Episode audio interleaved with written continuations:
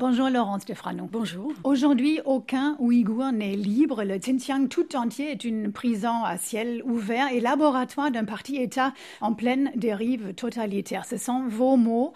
Le Xinjiang est devenu une machine à broyer ses habitants.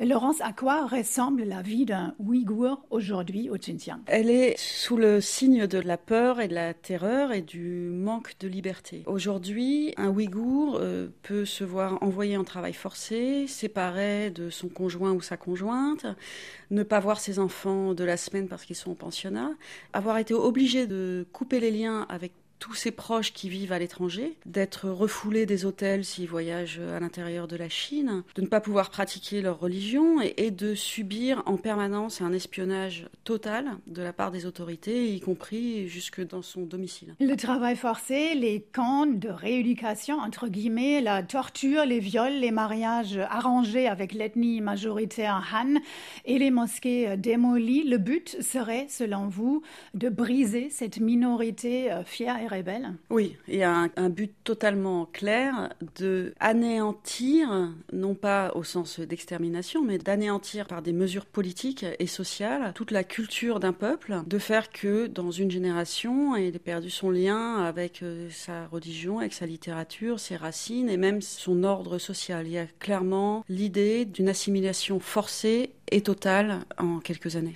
Les Ouïghours ne sont que de simples pions à déplacer ou à sacrifier. Euh, c'est ce que vous écrivez dans votre livre. En quoi gêne-t-il en fait le rêve chinois? Le rêve chinois, c'est le grand projet qui a été mis en œuvre par Xi Jinping euh, à son arrivée au pouvoir à la fin de 2012. Un des objectifs est euh, de faire de la République populaire de Chine la première puissance au monde pour 2049 et de prendre aux États-Unis le leadership. Et pour cela, le Xinjiang est extrêmement important parce que s'il est aux confins de la Chine, il est également au centre euh, de l'Asie centrale, il est frontalier avec huit pays et il possède énormément de ressources. Donc il est très important que cette euh, région soit totalement malléable et ses habitants aussi. Justement, la Chine y exploite l'or noir, le pétrole, l'or blanc, le coton, mais aussi l'or rouge.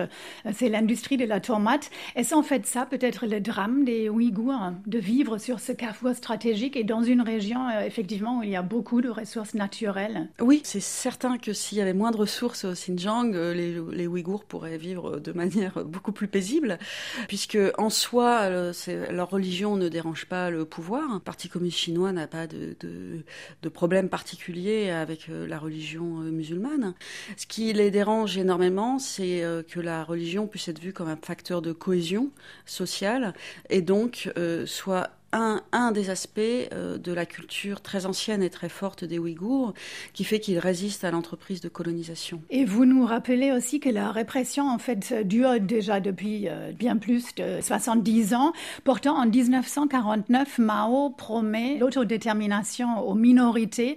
C'est la grande trahison en fait euh, que les Ouïghours ont vécu. Dès que Mao Zedong arrive au pouvoir, il tourne le dos à ses promesses, on prend le pouvoir par la force et entreprend de coloniser la région, de la coloniser pour en faire une région chinoise exploitable à merci. Et Pékin aurait, euh, selon vous, profité des attentats du 11 septembre 2001 pour justement rejoindre la lutte antiterroriste mondiale et donc pour persécuter les Ouïghours avec la complicité de la communauté euh, internationale. Expliquez-nous. Oui, juste après les attentats du 11 septembre 2001, quand les États-Unis lancent la, la guerre totale contre le terrorisme, euh, les autorités chinoises voient euh, de quelle manière elles peuvent utiliser ce nouvel élan international pour euh, dire que eux aussi, ce qu'ils font au Xinjiang, c'est pas de la répression domestique pour des buts politiques et économiques, mais de la lutte antiterroriste. Pour parler de terroristes, de camps d'entraînement, de Ben Laden, de, stages de combattants, tout ça, sans avancer aucune preuve. Et donc, en, en quelques jours, les séparatistes soutenus par l'Asie centrale deviennent des terroristes soutenus par Ben et en fait, ensuite, l'Occident a volontairement euh, fermé les yeux euh, face à la souffrance des Ouïghours. D'une part, euh, cette, sous cette lutte antiterroriste, il y avait comme il y avait un aveuglement général et les, les Ouïghours étant un peuple très éloigné de l'Occident, assez mal connu, euh, ils sont euh, basanés, ils sont musulmans, donc ils rentraient assez facilement dans cette euh, vision un peu fantasmée du terroriste dangereux. Donc la propagande chinoise a énormément joué là-dessus. Après, les autorités chinoises ont joué parallèlement sur euh, ce rêve un peu de l'Occident qu'un enrichissement de la Chine allait forcément déboucher sur une démocratisation de la Chine. Et enrichir en même temps aussi l'Occident. Voilà, enrichir en même temps l'Occident. Donc, euh, complaisamment, euh, beaucoup de, dirigeants des grandes démocraties ont mis sous le tapis leurs valeurs et leur défense des droits humains pour ne voir que le marché chinois. Vous terminez votre avec ces mots. Tout le monde connaît désormais le nom des Ouïghours. Il y a encore une chance de sauver leur liberté, leur dignité et leur civilisation, mais il y a urgence. Merci Laurence Franou. Je rappelle le titre de votre livre, Les Ouïghours, l'histoire d'un peuple sacrifié, publié ce mois-ci par la maison d'édition Taillandier. Merci. Merci à vous.